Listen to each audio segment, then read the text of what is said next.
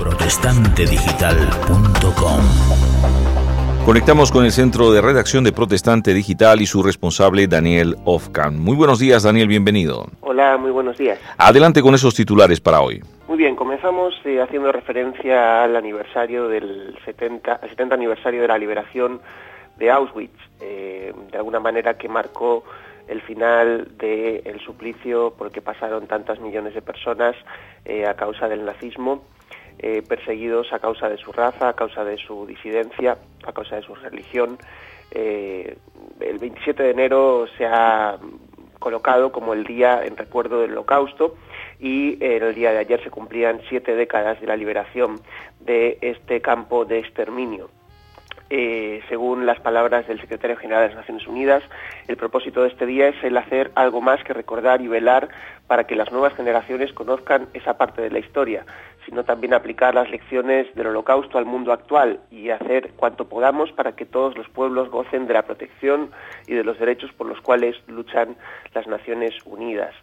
Eh, recordemos que hubo eh, millones de personas exterminadas en una especie de maquinaria eh, industrial de, exterminio inventada en este caso por los nazis y que llevó a la muerte a 6 millones de judíos, un millón de gitanos y otros cientos de miles de grupos y etnias que eran transportados a estos escenarios de una crueldad que se fraguó en esta sociedad moderna recuerdo de las víctimas ha recorrido pues eh, a lo largo del todo el día de ayer diferentes actos públicos y diferentes exposiciones, eh, actos también culturales.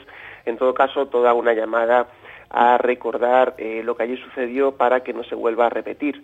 realmente hay que decir que siempre que se hace este tipo de, actividades, pues hay que pensar en cómo en, si la humanidad ha conseguido avanzar después de lo sucedido allí y uno se da cuenta que en algunos aspectos sí se ha avanzado, pero en muchos otros no se ha avanzado.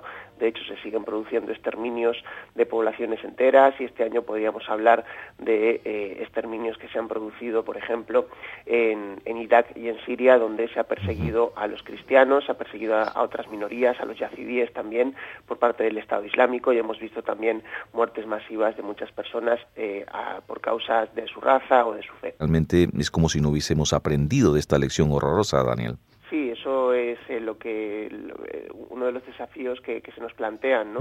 Eh, realmente, seguramente en Auschwitz se puede ver el mal de, la humanidad en su en su mayor eficacia, por así decirlo, pero no eran personas distintas a nosotros.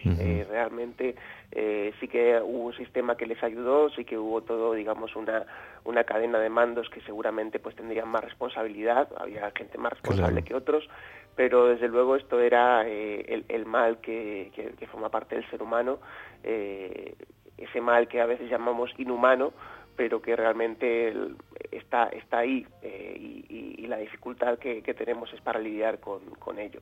en este sentido, pues sí que creo que es importante, ¿no? como señala la Biblia, que que las personas necesitamos ser cambiadas eh, desde dentro, ¿no? ¿no? vale solo con que desde fuera se nos eduque o se nos, se nos haga memoria, sino que necesitamos pues una renovación interior eh, porque realmente ahí tenemos un problema personal que luego se acaba llevando al terreno social si no lo hemos resuelto adecuadamente. Y dejando este titular, ¿hacia dónde nos vamos, Daniel? Muy bien, continuamos eh, cada día casi hablando sobre la victoria de Siriza allí en, Grecia e intentando analizar y, ver el impacto que pueda tener eh, en los próximos en los próximos meses también en Europa y en cuanto a la economía eh, es todo todavía bastante incierto, pero eh, ya vamos recogiendo algunos análisis de diferentes analistas políticos. En este caso tenemos una noticia, eh, que implica su victoria, en la que opinan Jesús Manuel Suárez y Elizabeth Rodríguez de Castro. Eh, ambos pues son evangélicos y nos dan una perspectiva personal sobre lo que significó la victoria de Siriza. Eh, una de las cosas que ellos comentan eh, tiene que ver un poco con la expectativa de la población, que me resulta bastante interesante. Eh, ¿Por qué ha ganado Siriza? Es algo que se preguntan algunos, ¿no? Y bueno, algunos dicen, es, por, es a causa de una respuesta a, las políticas europeas. Y en parte estos analistas están de acuerdo, de acuerdo pero también comentan que eh, no se trata tanto de un giro a la izquierda, no se trata de un voto, digamos, eh, ideológico, sino que más bien un voto eh, de, desesperación o, movido por la utopía, una huida hacia adelante, dice Jesús Manuel Suárez, porque realmente entre un programa que, sabe, que no saben si se podrá cumplir y otro que creen que les mantiene en el pozo, los electores escogieron el primero, en un salto hacia la utopía. Y esta motivación, dice, eh, se ha abrazado a la reafirmación nacional frente a Europa, eh, siendo significativo que eh, Siriza no ha pactado, digamos, eh, con, con, alguien ideológicamente para formar gobierno, sino con un partido nacionalista de derecha y esto es significativo porque lo que, lo que estaban ambos de acuerdo eh, era en eh, oponerse a las políticas eh, de Europa. Entonces, de alguna manera ha habido esa respuesta que ya no está, digamos, basada en la ideología y que de alguna manera nos habla también de los movimientos que se están produciendo en otros lugares de Europa, también en cuanto a la decepción que hay con las políticas que se han ido aplicando desde Europa. En todo caso, más adelante, pues también eh, podemos hablar de las consecuencias eh, en Europa y eh, el futuro político en España, que también, evidentemente, también nos, nos, hace pensar en esto, porque aquí en España también hay un partido político nuevo, como es Podemos, que está de alguna manera recogiendo también toda la decepción de la, de la nación y de alguna manera siendo portavoces de esa decepción y que eh, pretenden presentarse también, evidentemente, a las elecciones nacionales con intenciones de victoria. Así que eh, es interesante ver lo que está sucediendo en Grecia y cómo va a ir allí también el gobierno para eh, ver de alguna manera aplicado al caso español, si hay alguna aplicación que se pueda hacer. Elizabeth Rodríguez dice que reconoce que estamos viviendo una situación de hartazgo social y que todo esto está de alguna manera impulsando esas voces nuevas y habrá que ver si también los partidos tradicionales cómo pueden reaccionar ante estas alternativas que se están planteando desde los partidos que ellos llaman populistas, pero bueno, en todo caso, partidos que quieren, como cualquier otro, buscar el voto y están buscando de alguna manera llegar al poder. Así que veremos en este caso qué, sucede en España y los próximos meses. Primero en, en mayo tenemos las elecciones municipales, nos van a dar ya un indicador importante y luego ya las, las elecciones eh, a la presidencia que serán eh, probablemente pues en el mes de noviembre. Este escenario lo que hay que plantearse es que hay que ser productivos, ¿no? Porque realmente si no producimos, evidentemente, pues vamos a tener problemas, aún con todos los dineros que puedan haber. Yo creo que los griegos tienen que reflexionar un poco también su, sobre su nivel de productividad, no solamente su nivel de, de, bienestar social, y como casi todos los pueblos que pertenecemos al fin y al cabo a un sistema que se llama la economía, Daniel. Exacto. En, en su análisis, eh, Manuel Suárez dice que es importante que Grecia también sea responsable de lo que de, lo que ha sucedido en su economía. Es decir, es verdad que eh, puede haber parte de culpa en las políticas que se han aplicado desde Europa, pero mm, también eh, es cierto que la economía griega no estaba sentada sobre eh, sobre fundamentos estables y eso también depende mucho de cómo ellos se han manejado.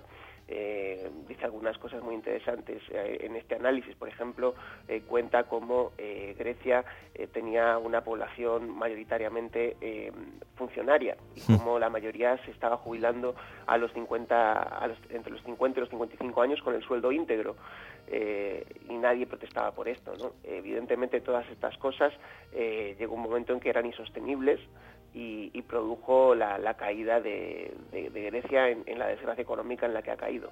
Entonces, no solo es cuestión de echar la culpa a lo que viene de fuera, sino también, por supuesto, pensar en lo que uno eh, no ha hecho bien y, de eso creo que también es necesario en, España, por supuesto. No solo es cuestión de, ver hacia afuera, en este caso muchas veces se critican ¿no? las políticas que vienen de la Troika, pero realmente hay una responsabilidad eh, que tenemos nosotros mismos como país, como integrantes de nuestro país, como votantes también, en, en, cuanto a todo lo que ha sucedido en los últimos años con respecto a la crisis. Dicho esto, ¿hacia dónde nos vamos, Daniel? Bueno, pues vámonos a Cataluña a destacar una iniciativa interesante, en este caso de las iglesias evangélicas gitanas que eh, han hecho un comunicado en el que eh, se manifiestan a favor de la educación de sus niños en los colegios. Hay que contar primero que eh, el tema de los, los, niños gitanos en el colegio, uno de los problemas que tienen es el de absentismo. eh, hay muchas faltas, mucha falta de asistencia al colegio por parte de estos niños y parte de ello eh, es porque la familia pues eh, prefieren que trabajen desde pequeñitos, que, dejen de, asistir al colegio para dedicarse de alguna manera al cuidado a veces de la casa o al cuidado a, la búsqueda de algún tipo de, a la ayuda del negocio de los negocios familiares que ellos tienen.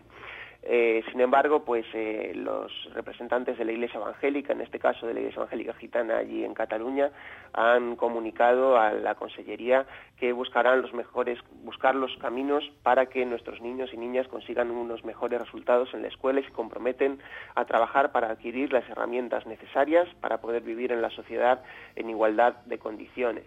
Eh, de alguna manera se están dando cuenta de que es necesario que los niños asistan a los colegios y que allí pues puedan también recibir la formación adecuada para que puedan también integrarse en la sociedad y, como dicen en el comunicado pues vivir en igualdad de condiciones y en ese sentido pues la Iglesia Evangélica quiere dar la vuelta al fracaso escolar persistente y demoledor en nuestros niños. Para ello han aconsejado a padres y madres animar a los más pequeños a estudiar y ofrecerles confianza para que vean que la escuela es importante. Pues eh, muy bien, Daniel, muchísimas gracias por la participación y nada, el día de mañana, Dios mediante, nos volveremos a encontrar en este punto de la conexión. Muy bien, pues aquí estaremos. Un abrazo, que tengas un buen día.